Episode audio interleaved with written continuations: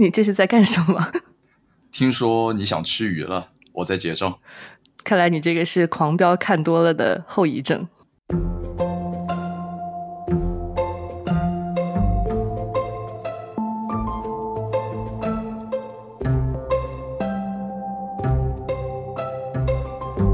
欢迎来到 Slow Brand，和我们一起探讨如何慢慢做品牌。我们通过讲述不同的品牌故事，探寻他们如何建立与人、事物和世界的长久连接。大家好，我是莹莹，一名居住在上海的品牌策略和设计创新咨询师。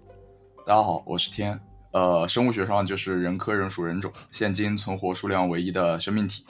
这里呢，也给大家解释一下一开始的开头埋下的伏笔。本期的主角卡西欧就是年轻时候的安心。也是金海黑道白月光所戴的一块表。对，我觉得卡西欧跟安心在气质上还蛮相似的，感觉都是生活中的无名英雄。嗯嗯，这么说感觉我们好像很想要蹭流量一样的。没有关系，我们就是明目张胆的蹭了。对，其实也是因为过年的时候，呃，我看了《平原上的摩西》还有《狂飙》那两部片子里面，其实都描绘了我自己长大时候的那段时间。看到里面的人用的小灵通、大哥大，还有看到人玩那个诺基亚上面的贪食蛇的游戏，我觉得很穿越，也让人很怀念那个时代。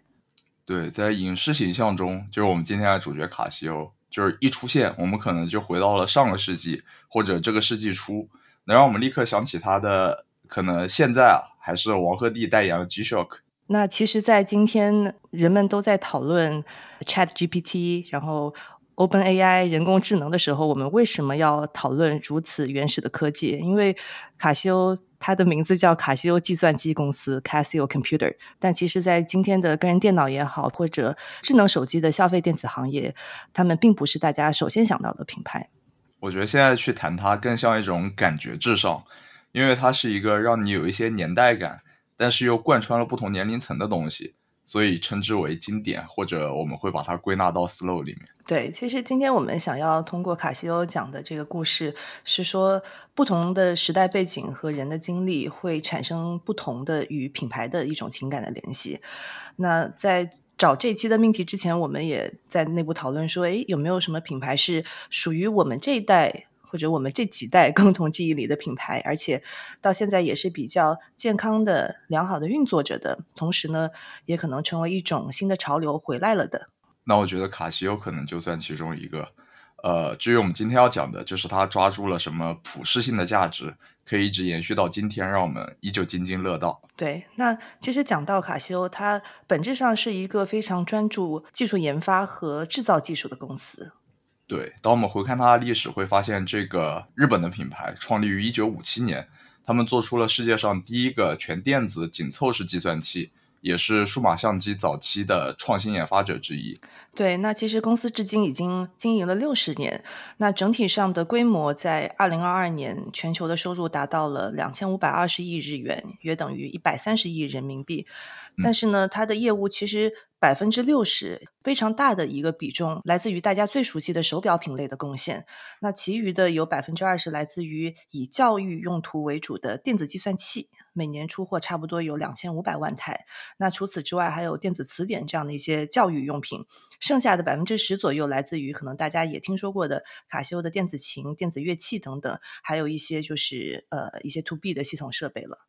对，虽然它现在可能支线看起来还蛮不错的，我们还是要收回他们的原点，也就是他们创立的故事。卡西欧公司一开始是由尖尾家族的四兄弟在一九五七年共同创立的。作为一家老公司呢，他们也是很典型的家族企业。公司的名字就来自于创立和领导公司的尖尾家族，因为尖尾的日语读音就是 Casio，在英文里面拼出来就是 Casio，就很有日式拼音英语的味道。而 Casio 能有今天，也不得不提卡西欧家的四兄弟。这四兄弟呢，分别叫忠雄、俊雄、和雄和信雄，就这么排下来，他们就是雄字辈的四人组。第一位玩家的身份是大哥，他擅长财务，擅长做经营。第二位玩家就是二哥，他没有手提动语，他很专心的在做研究。第三位呢就是三弟，他负责营销和业务。而第四位是工程师，他拿捏生产。对，其实这四兄弟可以说是各有所长。那二哥俊雄需要多介绍一下他，因为他其实是一个非常有研发天分的，呃，可以说是创造天才吧。也是在他的领导下，四个兄弟一起研发出了卡西欧最最重要的第一个产品，也就是世界上第一台小型电动式计算器，型号为十四 A。其实后边很多的这个公司的核心产品，从计算器到手表到乐器，都是由他来领导研发的。而在这个四人帮中，钟雄大哥就是领袖，从公司建立到八八年为止，为卡西欧的发展奠定了很坚实的基础。在他卸任之后呢，就由三哥来做总裁和 CEO 经营了。而这一门四杰现在有三个都已经去世了，公司是由老三何雄的儿子叫监委何鸿来掌舵，而老四还继续作为公司的特别顾问。那么，作为一个家族企业，卡西欧的理念一直是围绕着贡献和创造。那对于贡献和创造，他们的官方解读是：卡西欧作为一个企业，它的社会使命是持续为人们的生活创造贡献，在多样的生活方式中融入用户的生活，一直在用户的身边，持续为用户创造最重要的存在价值。或者说，用现任的这位 CEO 他的话来说，就是以超越世间期待的产品，持续提供全新的可能。如果带着这个视角，我们去看卡西欧发展历程里的一些产品，我觉得更能理解它背后的脉络和逻辑。那我们再往卡西欧公司成立之前看一看，就是它的前身就叫做尖尾制作所。它在一九四六年发明了第一个产品，是个香烟指环，就是你在那个指环上架上香烟之后，可以通过环上的吸嘴，将烟一直吸溜到那个烟蒂的位置，一点都不会浪费，也不用担心烫手。我觉得这个产品，我当时看到觉得有一点点 random，但是后来看到那个时代背景，其实是在二战刚刚结束嘛，那个时候香烟是一种比较高价值的商品。据说这个指环当时非常的成功，为尖尾家族带来了第一桶金。对，就舍不得浪费，符合当时大家对于这个香烟的期待。对，而紧随其后，在一九四九年东京银座举办的展销会上，他们看到了电动计算器。但多数是以手动或者马达驱动的，并不是直接电动的。于是他们就开始着手研究电动计算器，因此才有了前面提到的十四 A，也就是世界上第一台电动式计算器。对，也就是刚刚说到那个老二为核心研发的产品。那在此之后呢，其实他们也一直在做更多的研发。在一九六五年的时候，推出了卡西欧零零一，一台具备存储功能的台式电子计算器。没错，但是它其实更多的还是用在公司里，并不会家用化。所以下一个关键的节点和转折就是 Casio Mini 的出现。因为原本计算器可以说又大又贵，做个类比，就像我们现在用的电视和以前那种大屁股电视。嗯，而七十年代它的集成电路技术有了长足的发展，计算器制造变得更加的简单，于是拥有同样功能的同时呢，可以在更小的产品上实现。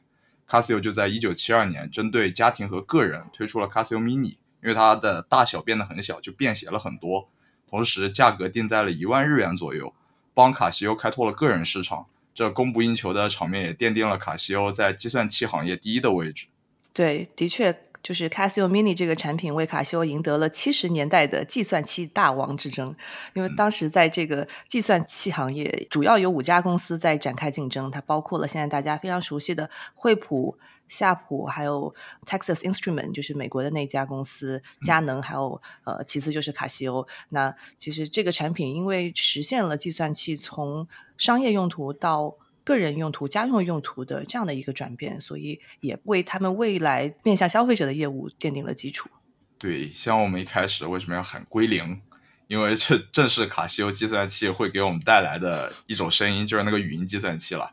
也可以看出，它已经成为了一个很经典的声音记忆，也侧面佐证了它过去的成功。对，那在计算器市场的大获成功之后，他们为了提高公司的盈利能力，开始瞄准生产钟表这个品类。但是我自己刚开始看这个的时候，就会觉得，哎，从电子计算器到钟表，感觉是有点跨领域、跨的有点大的产品。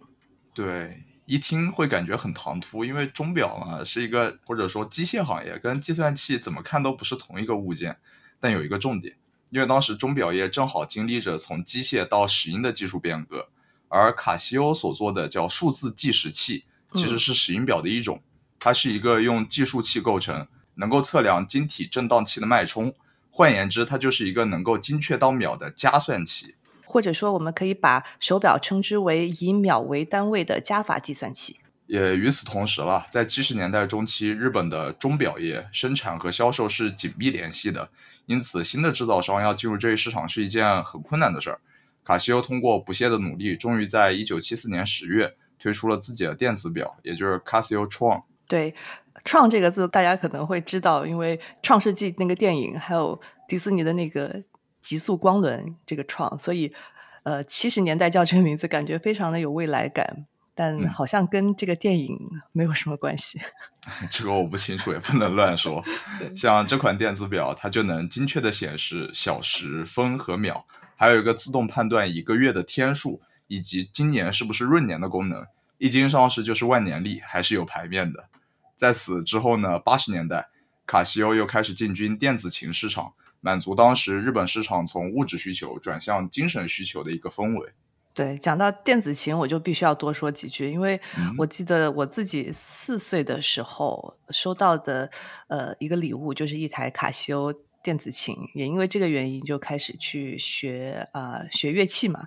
但是我记得就是我们那个年代学电子琴跟学钢琴是两个派系，然后甚至会有一个小小的鄙视链，因为。钢琴的话，它比较传统，比较经典嘛。然后琴键是比较有重量的，所以它需要有更多的基本功。但是呢，电子琴入门起来会比较容易，因为键盘比较轻，而且会有更多的一些内置的节奏。所以虽然说我是入门学的是电子琴，呃，用了那台卡西欧电子琴，但是后来就转去学钢琴了，就是有这样的一个小小的时代背景。原来是这样。不过喜欢弹琴其实也算是大家的特性。我也看到很多很火的视频，就是用计算器弹各种各样的音乐。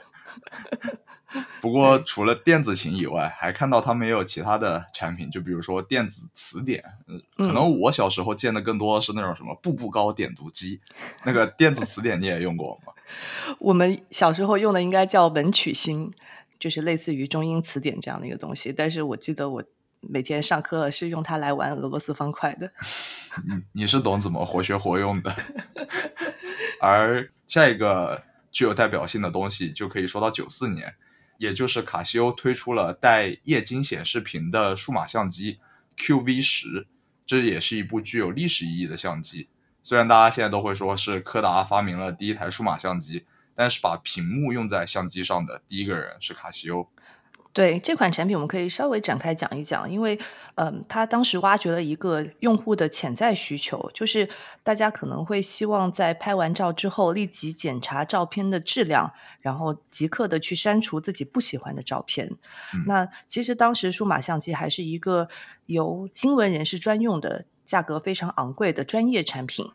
但是因为这个 QV 十的这台数码相机的面世，在此之后呢，数码相机成了一种家用的设备，就很像前面我们讲的这个计算器从呃商业用途到家用，那这个数码相机也是由卡西欧来引领，呃，让它进入到人们的生活当中去，所以很多公司就纷纷效仿，也推动了整体的这个数码相机替代胶卷机的这样一个浪潮。那其实，在数码相机的领域，卡西欧可谓是一代翘楚。它推动了这个拍照的民主化，让随手记录生活变成了一种常态。而且，我们现在经常会讲，呃，数码相机是卡片机嘛。那其实当时零二年的时候，世界上首款卡片大小的超薄型液晶数码相机，就是由卡西欧来研发上市的。而刚才也讲到，就是把摄影从商用变成民用嘛。而现在最常见的日常摄影可能就是自拍，就动不动就 take a selfie，咔嚓。我去回看，您还真别说，零一年的时候，卡西欧推的 T R 系列产品就是所谓的自拍神器了，也就是可以让摄像头和屏幕同时对着自己自拍，还有针对东方女性的美颜效果，这事儿也是卡西欧做的。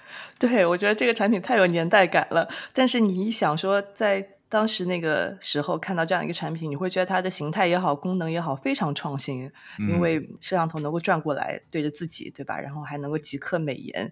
虽然说我们即使到今天，在所有的这些手机广告里面，还能够听到什么“逆光也清晰，自拍美，拍人更美”这样的一些口号，但其实，在一几年的时候，就是卡西欧的这个自拍神器都已经实现了。而且那台机器让卡西欧在数码相机的这个行业里面也一直。在领先着，它在一三年的时候，卡片机的市占率就有接近百分之二十五。是，但后来的事情可能我们也都有印象，技术的进步总会伴随着一些旧产业的牺牲。胶卷相机帝国会被卡西欧相机或者说数码相机取代，这样更合理。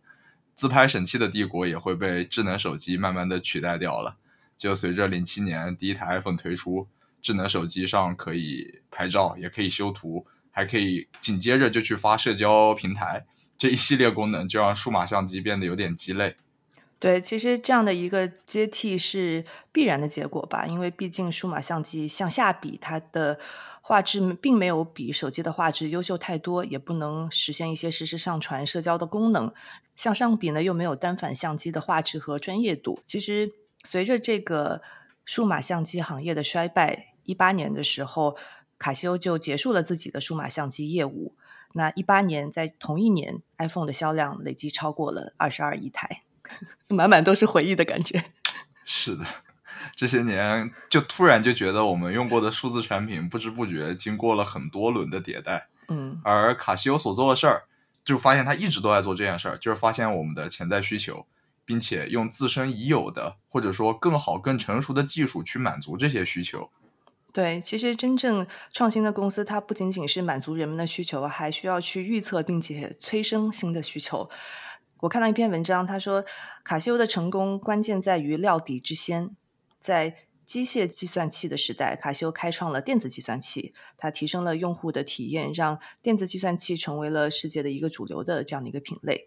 然后在机械手表的时代，他看到了石英表超越机械手表的趋势，更用。电子这样的一个技术超越了石英手表它本身的一些性能，然后在数码相机时代，他看到了卡片机的一种便携性。那在普通拍照的时代，它更是抓住了女性需要自拍的需求，通过美颜的功能去击中消费者，然后引领了一个自拍的一个潮流吧。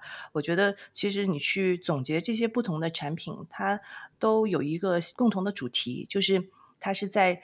消费者或者说我们每一个人逐渐学习和了解世界的过程当中，我们充实自己生活的过程当中都需要的一些产品。那这么再看回公司理念，就觉得很合理了。贡献、创造这两个词的基础还在于不断的进化自己，尤其是要进入到人们的生活这一点。你说你没有真的在做一些对人们生活有益的发明和产品，你是不大可能被真的记住的。嗯，就只会成为时代的回忆。然后现在大家提起它，就会说：“哦，时代的眼泪，就 社会进步的淘汰掉了。”对，而好的产品就会拥有辉煌的岁月的同时，它会成为大家的回忆，但它一直有用在当下和用在未来的创造。我觉得这才是长久陪伴的必需品。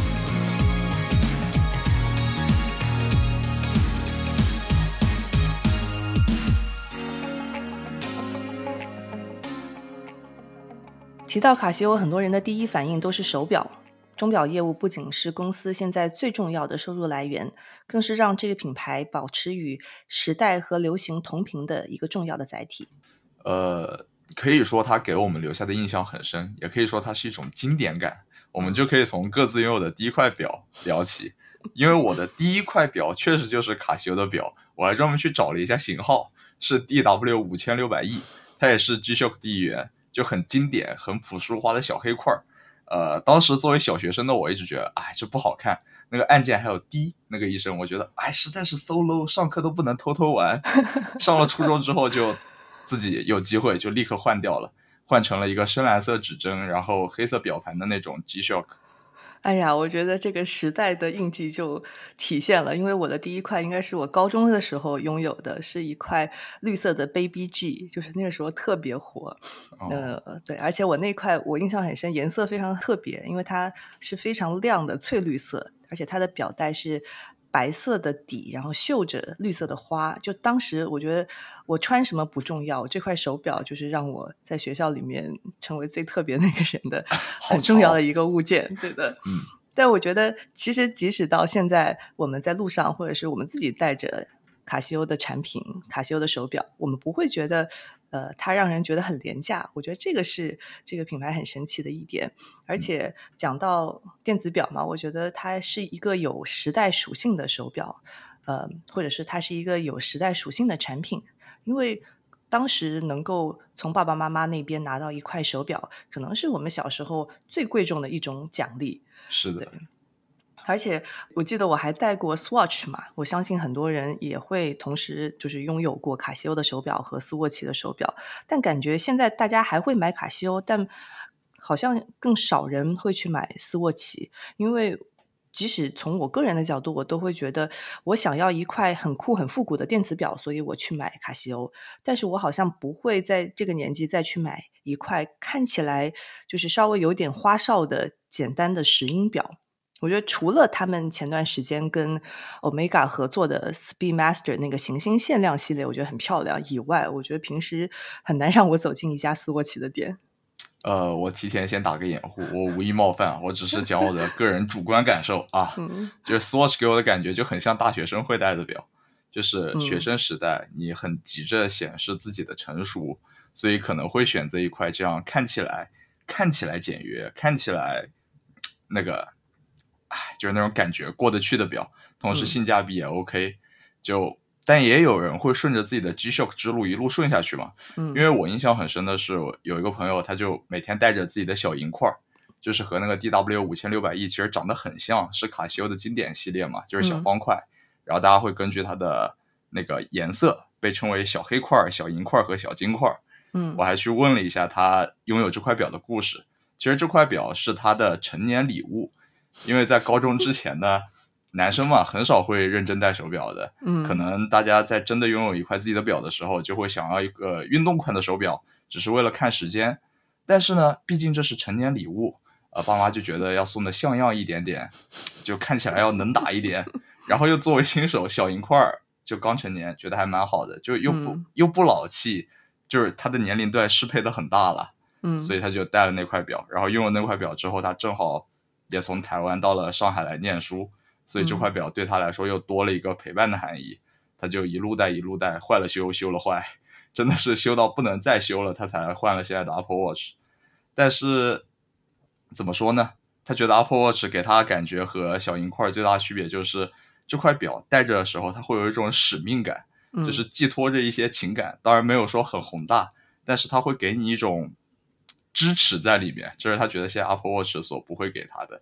嗯，他的故事在我听下来就很像是手表的升级之路，因为手表好像从出现的那一天起，就除了我们用手表肯定是要看时间嘛，还是一个很私密的个人的时间机器。作为能看时间的配饰，它也常常扮演一个成年礼的角色，虽然我不知道为什么。嗯，因为就像你说的，手表它是一个比较私人的物品嘛，很个人的物品，而且你每天戴着，它又感觉是有一种陪伴的性质，所以很多时候大家会用手表来作为礼物，作为一个情感的载体。爸爸妈妈送给自己的小孩，男女朋友送给对方，对吧？但同时呢，我觉得手表它也是一种配饰嘛，像你说的，它更是一种外露的身份的象征。因为如果你去看手表行业的话，它的品类跟时装一样，已经有非常非常，比如说从风格角度、价位角度的一些不同的细分。你戴不同的表是为了搭配不同的穿着，那你戴不同的表也能够彰显你不同的身份。嗯。这么一说，我又可以说回狂飙了。像安心在刚开局还是小警察的时候，他戴的就是卡西欧，很适配。呃，高启强卖鱼的时候呢，不代表；拜干爹的时候，手上就是劳力士很经典的冒险家。上位之后呢，就带了江诗丹顿。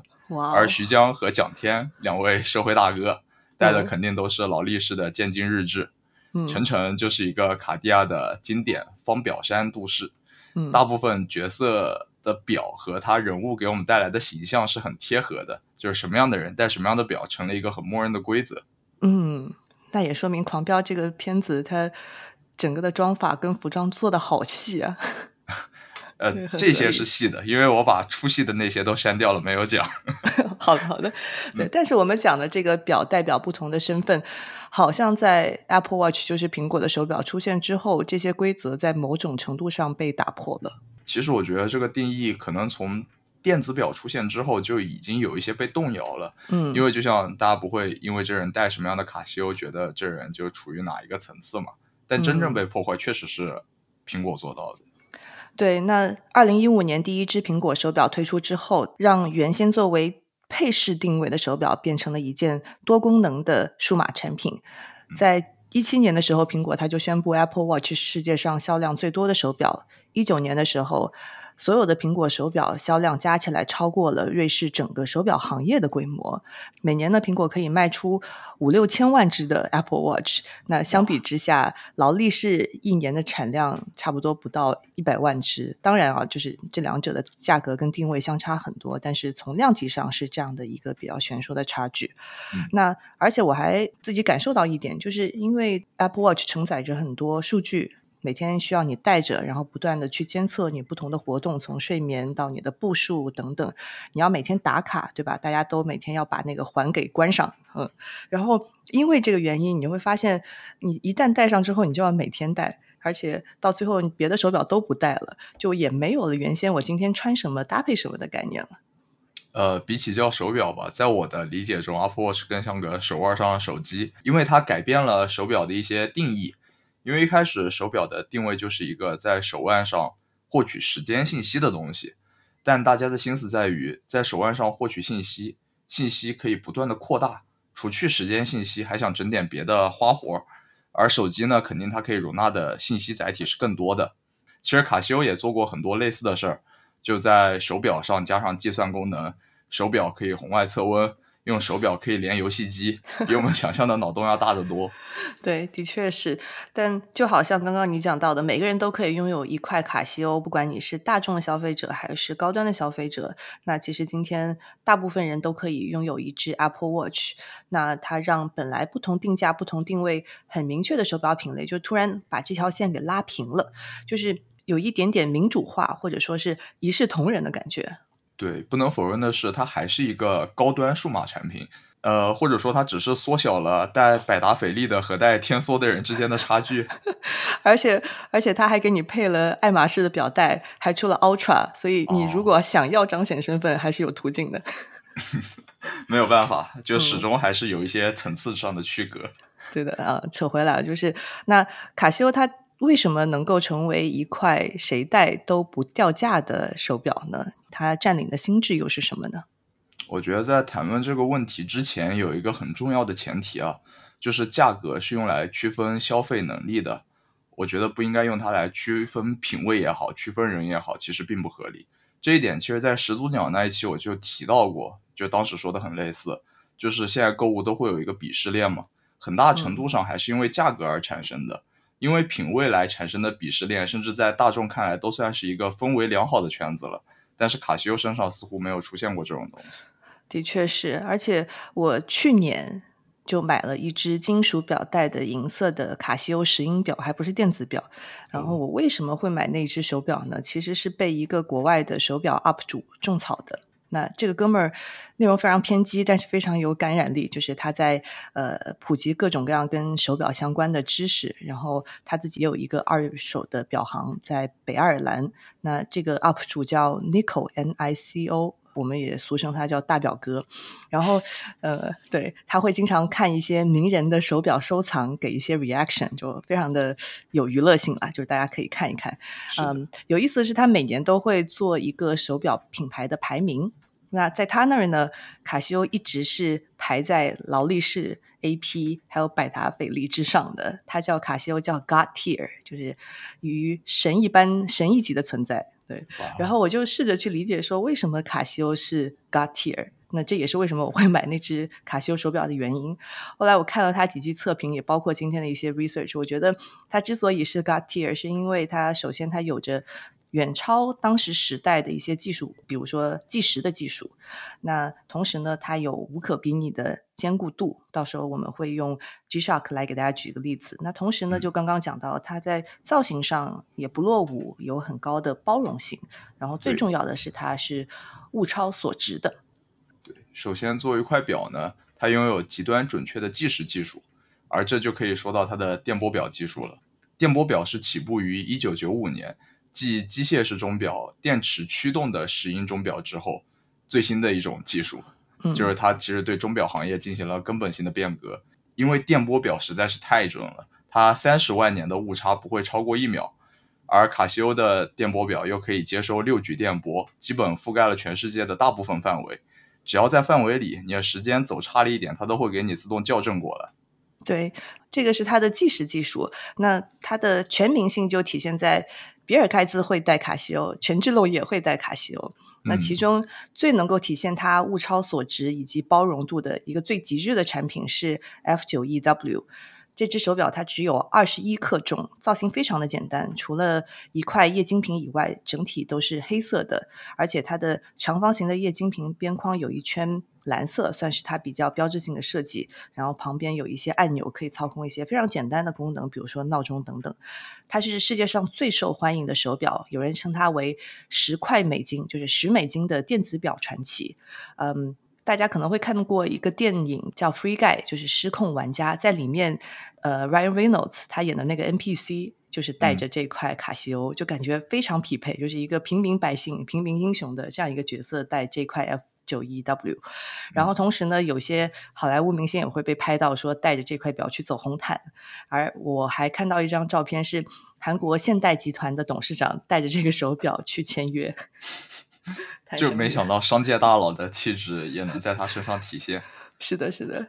不过这也能说明这块表的多样性嘛，因为反派和正派都戴过，奥巴马和他的冤家本拉登俩人戴的都是它。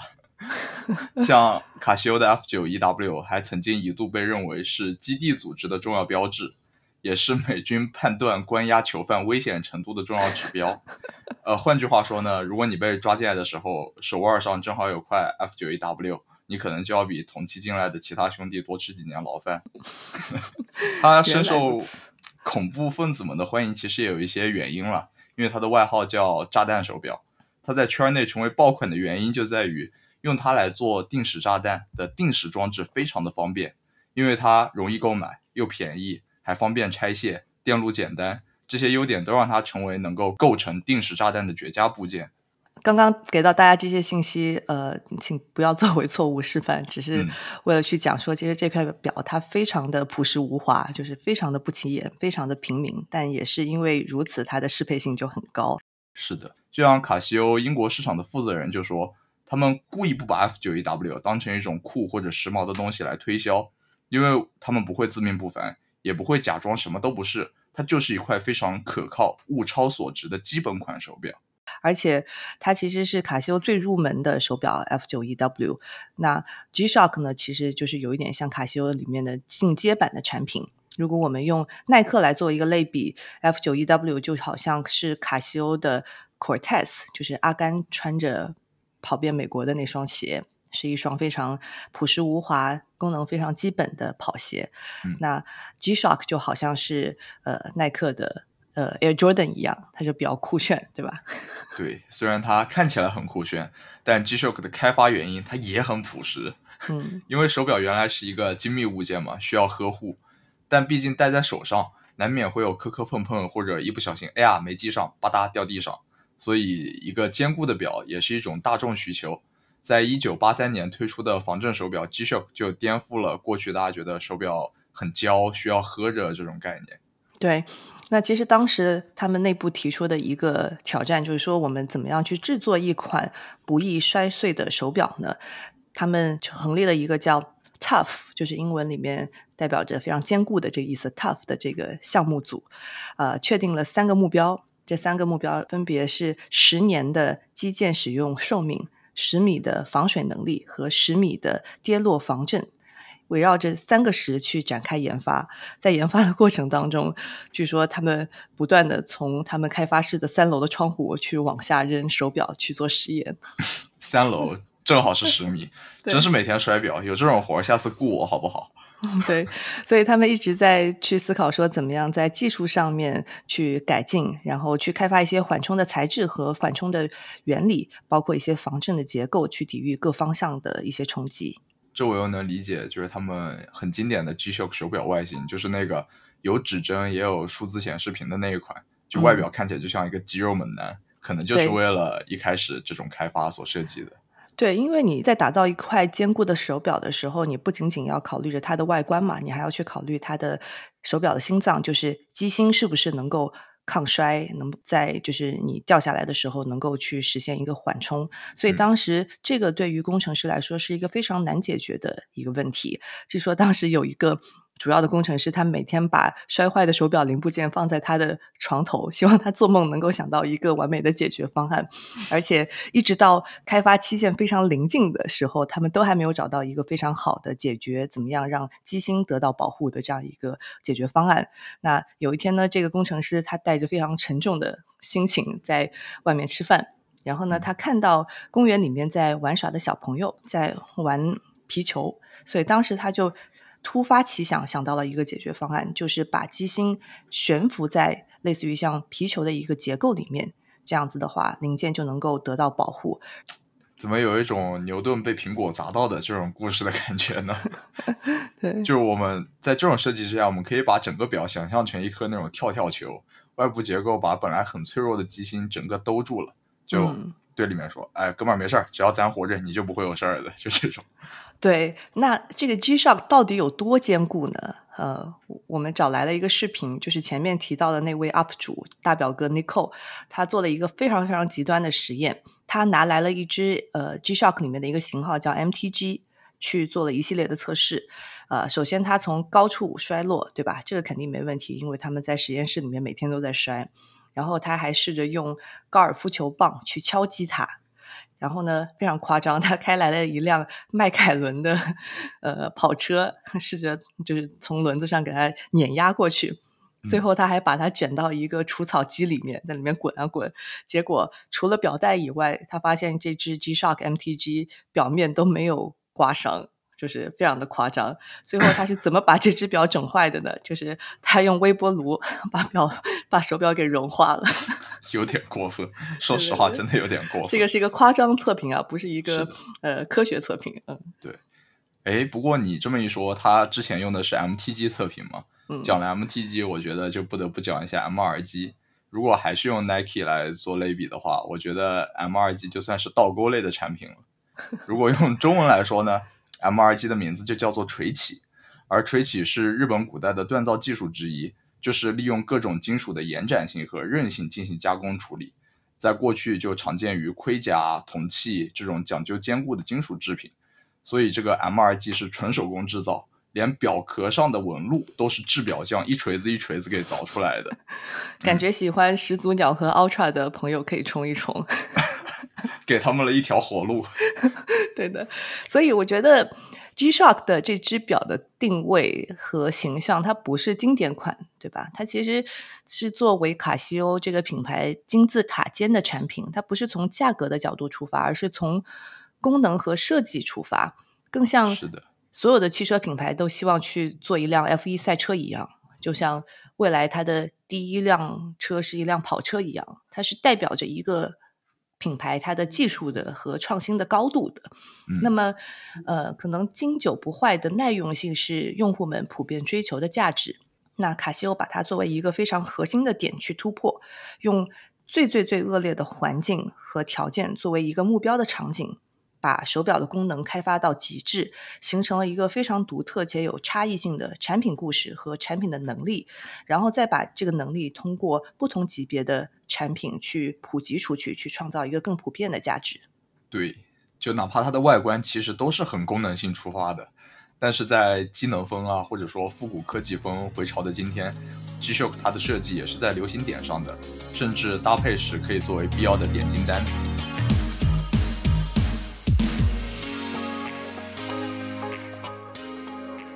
在准备这期节目的时候，因为要去找我们各自小时候曾经拥有过的卡西欧，狠狠的来了一波回忆杀。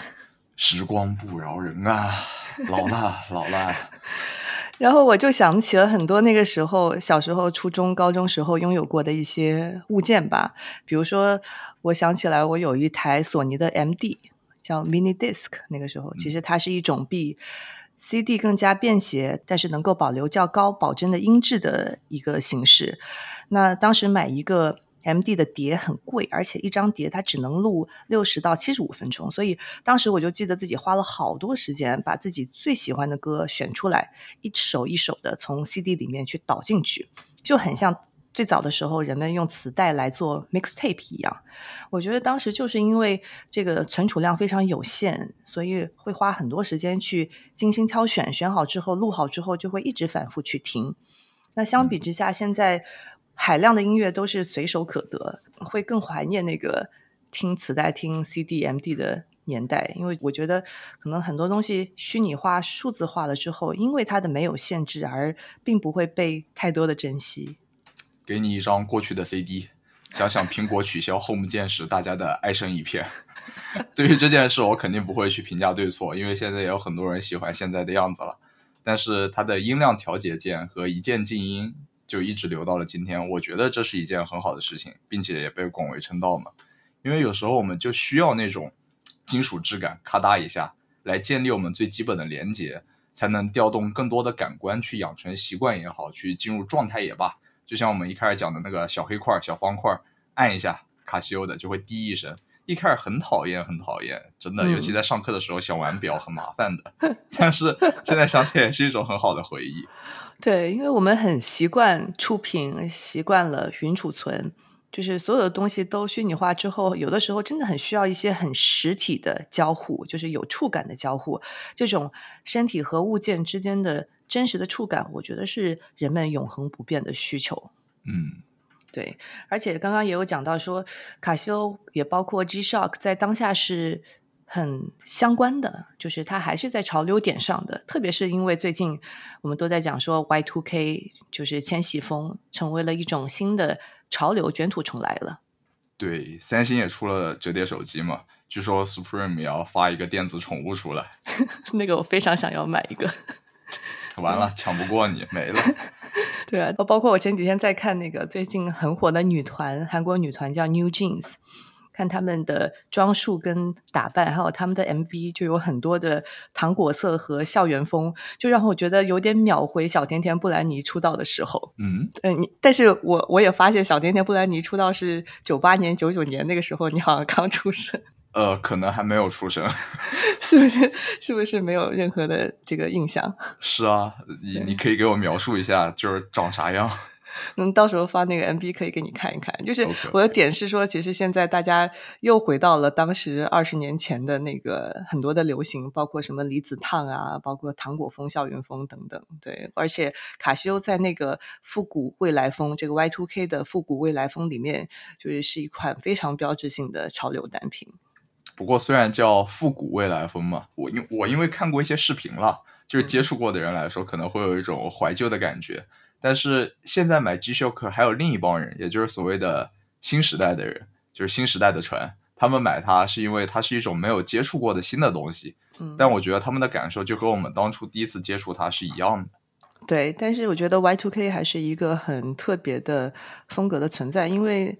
它来自于那个非常重要的时间点，就是在跨世纪的转折点。在那个时候呢，互联网、电子通信、航空航天这些行业发展的非常快速，也是我觉得人们对于未来有最多好奇和想象的一段时间。那天我问一个同事，我说：“哎，提到 Y Two K，你最先会想到什么？”他说是 S H E 的《美丽新世界》那首歌啊。对，呃。因为《美丽新世界》嘛，它其实描绘的是一种乌托邦的这样的一个憧憬跟寄托，其实是概括了我们当时经历的一种集体的情愫。你可以去看看那个 MV，画面有点粗糙啊，就是特别是它的特效跟现在比有点拙劣。但是我觉得 Y2K 的这种风格，就是用当时有限的技术去想象未来的一种表达，就好像卡西欧的产品一样。在我自己的主观臆断下，就哪怕 Y2K 的兴起也好。或者说卡西欧的这种设计风格也罢，我觉得是有拉康哲学的影子在的，或者说他受到了很深的主题批判理论思想的影响吧。因为拉康他去世的时候正好是一九八一年，留下的理论也需要大家用一点时间去吸收，真正让整个社会去接纳他的思想，我觉得在零零年左右也差不多。而且 Y2K 的风格，在我看来，这是拉康哲学的重点，就是幻想必须超越现实，所以我们才会用现实去模仿幻想。就因为幻想成真的那一刻，你就无法继续幻想。为了继续幻想，你的欲望就必须得无穷无尽，所以你的欲望就必须得无法实现。欲望和幻想它是相辅相成的，这就是所谓帕斯卡在《思想录》里说的：就只有在幻想的时候，你才是真正快乐的。就像钓鱼的乐趣在于钓，而不在于鱼。Y2K，我觉得就是给我们幻想时的那种快乐。时至今日，我也会把它视作一种梦想，而并非我们唾手可得的现实。其实千禧年到来前和二十一世纪刚刚降临的那几年，我们真的就像你说的，怀抱着非常大的一些幻想也好，或者说是对未来的期待。就我们对未来的想象非常的大胆，就包括看当时的一些影像资料，你会发现。但同时呢，呃，在那段时间也发生了一些比较大的事件，比如说零一年的九幺幺，那让爱和和平成为了那个年代的主题，对吧？Michael Jackson 的歌里面都在唱这样的一些主题。那在中国长大的我们，其实正好也见证了申奥的成功，就感觉正在展开翅膀、展开双臂，拥抱着就是地球村这个概念，也是在那个时候出现的。所以，对于那个时代的回忆和情感。赋予了来自那个时代的东西一些不同的感情的价值，嗯，而且这些价值是能够打破年龄、打破时代、打破国界的。我觉得其实还是有一种实现方式的，也就是在回看卡西欧的理念、创造和贡献。我觉得通过这个是能实现那个遥远的目标的，就是结结实实的去创造最结实的产品，形形色色的去贡献最超前的想象。对，为什么我们在最后要分享这段对于 Y2K 的一种怀旧也好，和一种情感的抒发也好？因为我们觉得，可能从表面上看，卡西欧是一个产品研发和制造驱动的品牌，嗯，它不是那么像一个讲很多情感情绪化的故事的品牌。但其实，一个成功的品牌需要两者都兼具，你有产品性的价值。功能上的价值也要有情绪上的价值。那从今天看，我觉得很多卡西欧它的故事和它的情绪价值是和消费者共创出来的，是和不同时代的消费者一起共同创造出来的。我觉得至少对于我们这一代是这样的。所以说，卡西欧的传奇还在继续。那么这就是卡西欧一个 slow brand。